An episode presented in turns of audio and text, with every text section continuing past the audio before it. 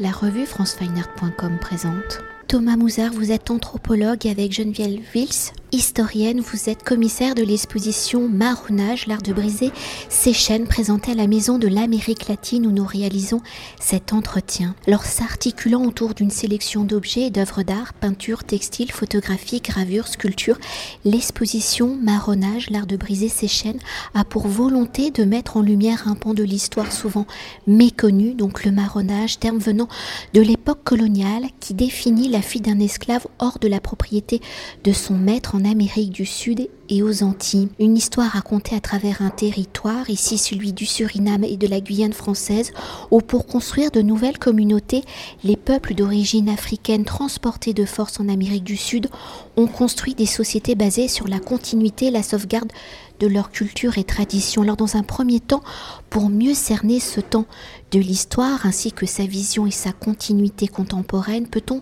revenir sur le thème de marronnage Pouvez-vous nous expliquer l'origine de ce mot, mais surtout quelles sont les circonstances de l'histoire qui va le définir? Ce terme est-il spécifique à la France et entre la colonisation, le début de l'esclavage et l'abolition de celui-ci, le terme de marronnage va-t-il entre guillemets évoluer? Alors, l'étymologie, euh, d'après les recherches, nous montre que le terme euh, de marronnage vient de l'espagnol cimarron, et qui euh, était lui-même un terme venant des langues amérindiennes des Taïnos. Euh, et ce terme a été euh, utilisé par les colons esclavagistes pour désigner, dans un premier temps, des esclaves amérindiens qui, qui fuyaient les, les, conditions de vie qu'on leur imposait, et, et ensuite aux esclaves d'origine africaine dans le cadre de la, de la, traite atlantique. marronnage en français, qui, euh, désigne tout, comme vous l'avez euh, fort bien dit, euh, la fuite, mais aussi, il ne faut pas ajouter la, la, résistance hein, à l'esclavage. et donc dès qu'on a esclavage, on a évidemment marronnage, résistance qui prend des formes diverses dès le moment, euh, dès l'instant de la captivité, évidemment. On essaye de fuir euh, des, euh, bateaux, on essaye de fuir à l'arrivée sur les côtes en Amérique. Certains y arrivent et donc échappent aux plantations et s'installent dans, la forêt. On essaye de fuir ensuite sur les plantations, enfin à partir des plantations, fuir les plantations, pardon. Et, et donc l'issue, c'est, c'est en tout cas en ce qui concerne euh, le Suriname, donc la Guyane hollandaise et, la, Guyane française, euh, et la Guyane anglaise, la, forêt euh, amazonienne, qui, qui se présente comme un refuge pour, pour, ces, pour ces personnes. Au Suriname, les historiens parlent de grand marronnage, par distinction avec un, un petit marronnage. Tout simplement, c'est avec un critère démographique. On a plus de personnes qui sont euh, réduites en esclavage euh, au, Suriname et on a aussi plus de fugitifs qui, euh, qui s'organisent pour vivre en forêt, reconstituent des, des, villages, des lieux d'habitation très bien organisés, qui vont réunir parfois jusqu'à une centaine d'hommes et de femmes. les femmes sont, sont des résistantes tout comme les hommes euh, on en parle peut-être moins euh, dans, l'histoire, mais il y a euh, notamment un historien, Denis Lamaison, qui travaille cette question-là. Et donc reconstituer, réinventer des sociétés originales sur la base de leur héritage africain. quand on dit africain, on pense beaucoup à l'Afrique de l'Ouest parce que les personnes étaient, les, captifs étaient capturés et vendus sur les côtes de l'Afrique de l'Ouest, mais aussi d'Afrique de l'Est hein, également. Euh, voilà, ça c'est à peu près l'histoire euh, du marronnage, mais c'est pas seulement la fuite, c'est aussi la résistance, c'est revenir sur ces plantations, à arracher aux au, maîtres à de nouvelles, euh, nouvelles personnes, saboter ces, ces, plantations et peut-être même pourquoi pas essayer de renverser le pouvoir et constituer une république comme ça s'est passé, on le sait, à Haïti, mais le, le Suriname a bien failli aussi devenir peut-être la première république noire. Et pour poursuivre et pour entrer au cœur des propos de l'exposition, qui est la continuité des productions artistiques des marrons, si à l'origine les productions artistiques sont l'un des outils de ces peuples hein, qui ont le désir de se reconstruire à travers leur histoire, culture venue d'Afrique, en étant sur un nouveau territoire, ici l'Amérique du Sud, au regard des matières premières que leur offre ce territoire inconnu et à conquérir, comment vont-ils transposer, transformer les traditions, les objets venus d'Afrique? Comment ces nouveaux objets créés sont-ils les transmissions, la sauvegarde d'un passé, d'une histoire, d'une culture arrachée?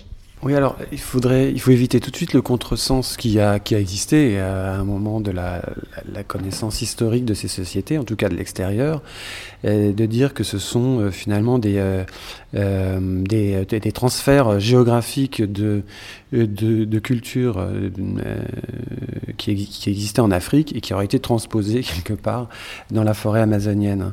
On, on vient de le dire, ce sont des recompositions à partir de traits, de traits culturels, de, ressources, oui, qu'on peut bien qualifier de culturelles, euh, diverses africaines, mais l'Afrique est un continent, comme vous le savez, extrêmement vaste, beaucoup plus grand que l'Europe.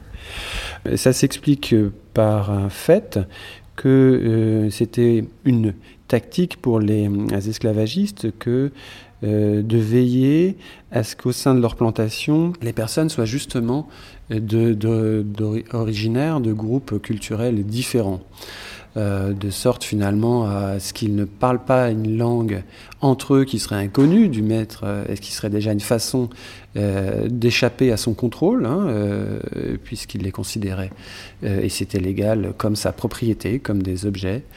et la raison pour laquelle ces langues que parlent qui sont toujours parlées sur les, sur les fleuves et en Guyane, et bien maintenant au-delà, qu'on appelle le Nengue Tango, euh, les linguistes appellent les Nengue Tango, eh bien, sont, des, sont aussi des créoles, hein, des langues à base lexicale euh, anglaise, française euh, et, et, aussi portugaise. Et, donc, il en va des langues comme des créations plastiques, si vous voulez, dans lesquelles on, retrouve sans doute une, parenté, une, ancestralité africaine. Dans l'exposition, on a, on présente un mur de peigne. Hein, des peignes qui, euh, et parmi lesquels euh, on a placé un peigne qui, est, qui a été euh, acheté en Afrique. C'est assez difficile de le retrouver, même pour des personnes qui, qui connaissent bien les cultures marronnes. Voilà, donc il y a évidemment une, une, parenté.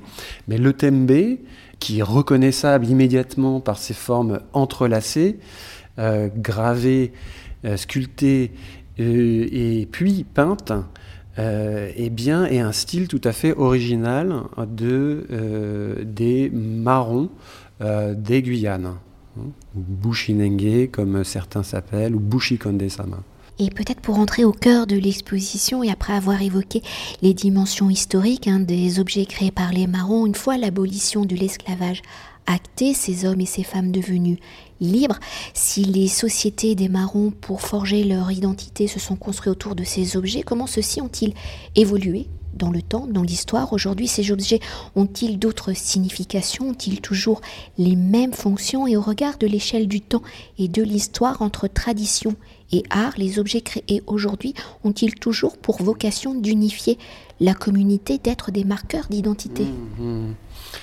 Euh, oui, effectivement, les objets du quotidien, pour reprendre un peu l'histoire, les objets du quotidien sont euh, rapidement embellis, euh, décorés, à partir du moment où ces, ces communautés vivent dans des conditions qui leur permettent de le faire, c'est-à-dire qu'ils sont plus en train de guerroyer contre l'administration coloniale, contre le pouvoir colonial ou même, euh, ou même entre elles.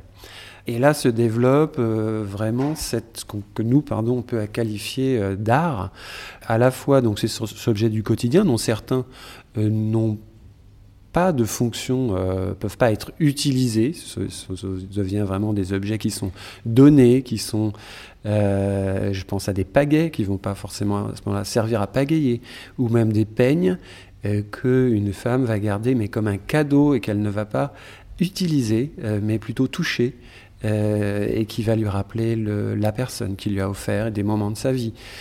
et ça, ça donc, c'est dès le, dès le 19e siècle, même le milieu du 19e siècle, avec des styles, si on veut faire de l'histoire de l'art, et, l'anthropologue Jean-Marcel Hureau, puis les anthropologues Richard euh, Price et Sally Price euh, l'ont fait, euh, cette histoire de l'art met en évidence une, très forte dynamique, un renouvellement de ce, style que je ne vais pas vous, présenter ici, mais il existe des ouvrages qui, en parlent, on en parle aussi dans le livre de l'exposition.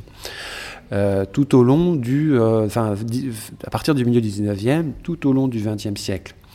Et ce qui est aussi notable, c'est que Effectivement, pour répondre à une partie de votre question, à ce moment-là, on a des, euh, ce qu'on a pu appeler des styles, euh, des marqueurs ethniques, des styles, en tout cas, euh, qui permettent aux communautés de se mm, différencier entre elles, hein, de créer de la différence. Et, donc, on va reconnaître une broderie Sahamaka, voilà, d'une broderie à Luku, assez facilement à partir du moment où on s'y intéresse.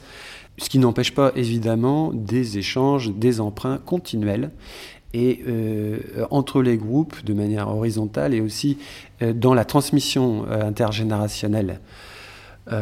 quand on est observateur de ces, de ces créations esthétiques, qui, jouent des, qui jouent des rôles sociaux aussi hein, importants, et, on est facilement dépassé, tant, tant le renouvellement des formes est, vif. Hein et, vivace. Et c'est valable euh, pour la peinture désormais, euh, comme pour euh, la sculpture, les textiles, le champ des textiles ouvert par, par les textiles, donc la broderie, mais aussi les appliqués, et la coiffure, et, ainsi de suite.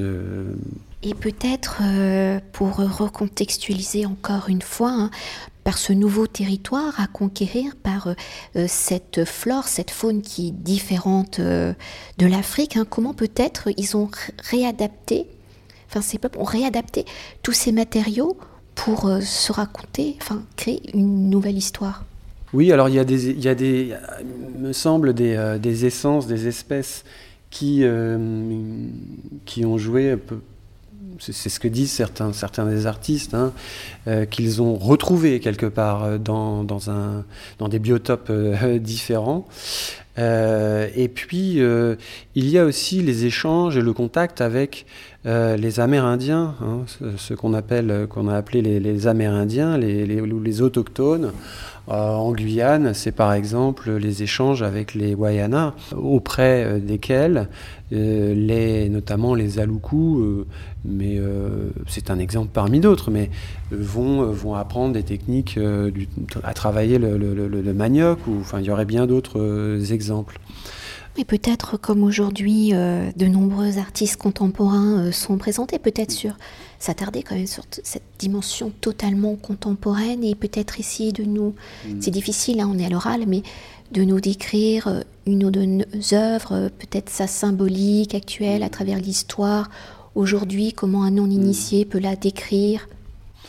Oui, alors ce une des intentions de, cette exposition dont, je suis commissaire avec Geneviève euh, Viels, qui, en est à l'origine, je l'ai rejoint euh, sur ce, projet, qui au départ présentait essentiellement euh, des collections de musées, des objets qui sont aujourd'hui dans les réserves du musée du Quai Branly, qu'on n'avait pas vu, il n'existe pas dans le plateau permanent du musée du Quai Branly une section dédiée aux arts euh, marrons.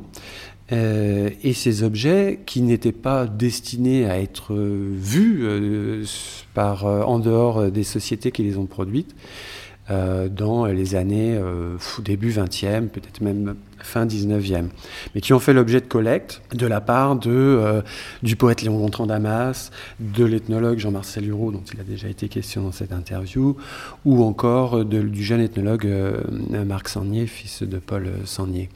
dans les années 30-40, on collectait ces objets un peu comme des témoins de sociétés qu'on pensait vouées à la disparition.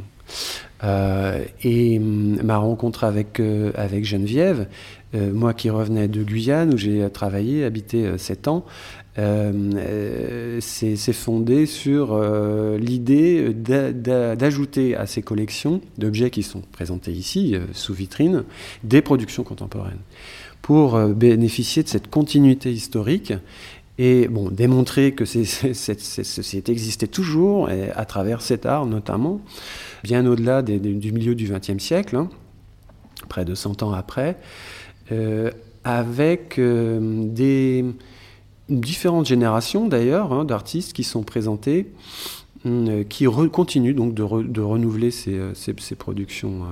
Alors on peut parler par exemple d'Antoine Dignoux qui, qui, est présent là dans, euh, à l'occasion de ce vernissage, ils sont, ils sont, ils sont tous venus, hein, euh, qui a commencé à peindre euh, des, toiles en 1989, d'Antoine Lamoraille avant lui, qui peignait des portes, de la peinture donc et non plus seulement euh, de, la, de la gravure ou de la sculpture, mais ça avait commencé sur les façades de maisons et sur, euh, sur les pirogues qui sont, euh, qui sont décorées à partir du moment où on a eu accès à, des, bah, de la peinture de, de, couleur primaire d'abord, et puis des générations qui arrivent ensuite, comme l'artiste Francky Amété, qui aujourd'hui euh, habite à Saint-Laurent-du-Maroni, réinvente, renouvelle le style, euh, ouvre les symétries euh, axiales qui caractérisent avant, avant le tembe, enrichit la palette des couleurs, agrandit des objets du quotidien, donc réalise une pagaie monumentale par exemple. J'en parlerai après de Carlos Adaoudé dit Kaliman qui lui réalise des peignes géants et qui vont aussi enfin, innover. Il y aurait plein d'exemples à donner. Euh, se rapprocher d'un Fab Lab, un salon du Maroni, pour utiliser la découpe laser, par exemple, et, euh, réaliser cette belle toile euh, que, l'on peut voir aussi à l'exposition de, Francky à Mété, toile peinte, mais également découpée à partir d'une bâche publicitaire, et qui va laisser passer la lumière et dessiner par un jeu d'ombre, des choses sur le, des motifs sur le mur. Donc, euh, euh, on le voit à travers ces quelques exemples. Euh, c'est une réinvention permanente. et ce qu'on a voulu aussi montrer, c'est les collaborations avec des artistes qui ne sont pas originaires des communautés marronnes, mais qui collaborent avec ces artistes ou, euh, ou s'empare de certains éléments euh, culturels. C'est la raison pour laquelle on va trouver euh, une œuvre du peintre John Liafo, qui a dans sa, dans sa famille et qui a, qui a vécu au Suriname et en Guyane avec des, des marrons, ou encore euh, des, euh, des collaborations euh, entre l'artiste Patrick Lacaisse et, d'autres artistes marrons. Patrick Lacaisse qui est directeur artistique du Centre d'art et de recherche de Mana, qui a joué un rôle important dans cette exposition, qui fournit, je dirais, le, la troisième partie de ses œuvres avec les objets du Quai Branly et les productions contemporaines que l'on, dont on a fait commande aux artistes. Dernier exemple, parce qu'il faudrait parler de, tous les artistes. Euh, Marcel Pinas, qui présente ici un, tableau, un grand format, qui lui a euh, créé un centre d'art à Mongo, au Suriname, et développe une carrière internationale. Il, vient il revient d'une exposition à Berlin, il est exposé très régulièrement à Amsterdam. Alors il ne faut pas oublier la photographie. là aussi, on a une belle euh, continuité, puisqu'on commence chronologiquement euh, sans parler des gravures, parce qu'on présente des gravures anciennes, dont certaines sont de William Blake et sont assez connues, euh, d'après les dessins de, Jean-Gabriel Stedman. Pour euh, en revenir à la photographie, ce sont celles de, de Jean-Marcel Hureau, mais aussi de Pierre Verger, qu'on connaît un peu plus pour ses travaux au Brésil. Mais il a séjourné à une dizaine de jours euh, sur la Cotica au Suriname. Avec, euh, il a rejoint son, collègue Alfred Métro et il a pris des photos euh, qui nous ont été prêtées par la Fondation Pierre Verger de Salvador de Bahia, prises donc dans les années 40. On voit ensuite des, des photographes plus connus comme Nicolas Localzo qui développe une série, une série Cham sur les sociétés post-esclavagistes, dont, dont la série Obia euh, réalisé euh, à partir de ses séjours en Guyane. et, ou Carl Joseph, qui est photographe et aussi directeur artistique des rencontres photographiques de Guyane, à partir desquelles il a fait émerger des, talents, des, les photographes qui exposent aujourd'hui, notamment ici, mais ailleurs, des jeunes photographes marrons, Ramon Gouet et Jarno Odang. On s'aperçoit qu'il faut attendre le début des années 2010 pour euh, que euh, la photographie euh, des marrons le, soit par des marrons. Et c'est vrai que ces, jeunes photographes, qui ont bientôt une trentaine d'années, photographient leur, ben, leur, leur, communauté, mais en montrant la place qu'elles ont dans, la société, dans la société guyanaise. On voit par exemple les photographies de, de euh, au Dang euh, à partir des, euh, des, événements de mars 2017. Il y a eu des mouvements sociaux très importants en Guyane qui ont réuni toutes les parties de la population. Et les photos de, de, Ramon de Gouet à partir de ses séjours en pays, en pays Sahamaka. Il y a une des photos à laquelle je pense là qu'il a intitulé Dans les yeux d'une mère et on, on est plongé effectivement dans les yeux de, ces, de ces tantes. Il est sûr qu'on n'aurait pas eu cette photo-là avec Pierre Verger derrière l'objectif. Et peut-être euh, parler euh, d'une autre écriture plastique hein, qui est aussi euh, très présente dans l'exposition, c'est le textile. Et là qui est plutôt un art dédié aux femmes. On reste un peu traditionnel. Oui, alors traditionnellement, c'est il y a une répartition très genrée dans, dans, les sociétés amazoniennes d'ailleurs, et bien au-delà, on le sait. Et le travail du, bois, hein, le tembeman, là si on fait à nouveau l'étymologie, ça vient de, timber, de, euh, donc de, celui qui travaille le bois, euh, est réservé aux hommes, le travail du bois. Tandis que le travail du textile, à partir du coton ou des tissus qu'on peut, euh, qu'on a cultivés et tissés, ou des tissus qu'on peut, qu'on peut acheter sur la côte, euh, et celui est le travail des femmes, hein, qui vont aussi graver les calebasses. Alors ça, ça reste toujours très d'actualité, cette répartition genrée des techniques. ce qu'on met en avant aussi, c'est on commence à parler de tembe woman. C'est un mot qui est inventé, qui n'existait pas, qui était même un contresens, hein, puisque on vient de dire que tembe c'était plutôt le travail du bois. Euh, sauf que euh, les femmes qui effectivement euh, ne se sont pas encore emparées du, de la sculpture ou de la peinture, pas que je sache, développent par contre une expression, on peut dire artistique, à partir du, des tissus, donc on l'a déjà dit, brodés ou en appliqué ou en patchwork. Ce sont des, vêtements donc qui sont portés, raison pour laquelle on peut parler à strictement peut-être d'art. Euh, alors nous, nous avons pris le parti de les exposer, ces tissus, mais il faut savoir qu'ils sont faits pour être portés, euh, notamment au moment du Gipangui, euh, c'est-à-dire le, rituel de passage à l'âge de femme. ils sont aussi portés lors de cérémonies de funérailles. Les défunts partent avec dans leur dernière demeure. Euh, en tout cas, euh, je discutais encore hier avec Charlet, une artiste qui, euh, qui expose et qui me racontait les dernières créations, les dernières formes, les robes. Elle emportait une d'ailleurs magnifique hier lors de la cérémonie nationale de la commémoration des abolitions de l'esclavage. Et peut-être un dernier mot quand même, c'est sur euh, l'ouvrage hein, édité aux éditions euh, locaux qui est déjà sorti il y a un an, que vous avez euh, co-dirigé avec Geneviève Viels. Et peut-être par rapport à l'exposition, est-ce qu'on peut dire que l'exposition est une porte d'entrée à toutes les questions que vous abordez dans, dans le livre? Alors le livre est paru avant, ça c'est un effet euh, de la pandémie. Euh, l'exposition devrait ouvrir ses portes il y a deux ans exactement, hein, en mai 2020. Donc le, livre était prêt et il a été, euh, il, il, a été imprimé et, il est sorti. Je parle de livre plus que d'un catalogue parce qu'on pense avec la Maison Amérique latine et l'éditeur locaux que euh, qu'un livre reste une exposition, bien qu'on euh, on puisse la visiter jusqu'à la fin du mois de septembre, euh, passera. Dans le, dans le livre, néanmoins, on verra moins d'œuvres contemporaines que ce qu'on a à l'exposition. Hein. On a insisté sur, sur l'histoire aussi parce qu'elle est très méconnue, vous l'avez vous l'avez souligné, à travers des témoignages d'époque. On a donné aussi, de la même manière, la parole aux artistes. Donc il y a toute une section de, de verbatim où les artistes ont la parole. Je voulais parler du travail du, graphiste Arthur Calam, qui a fait un travail euh, remarquable, et du scénographe David Demouti, euh, avec qui ça a été un plaisir de travailler. On a travaillé vraiment ensemble à chaque étape euh, de la réalisation et du livre et de l'exposition.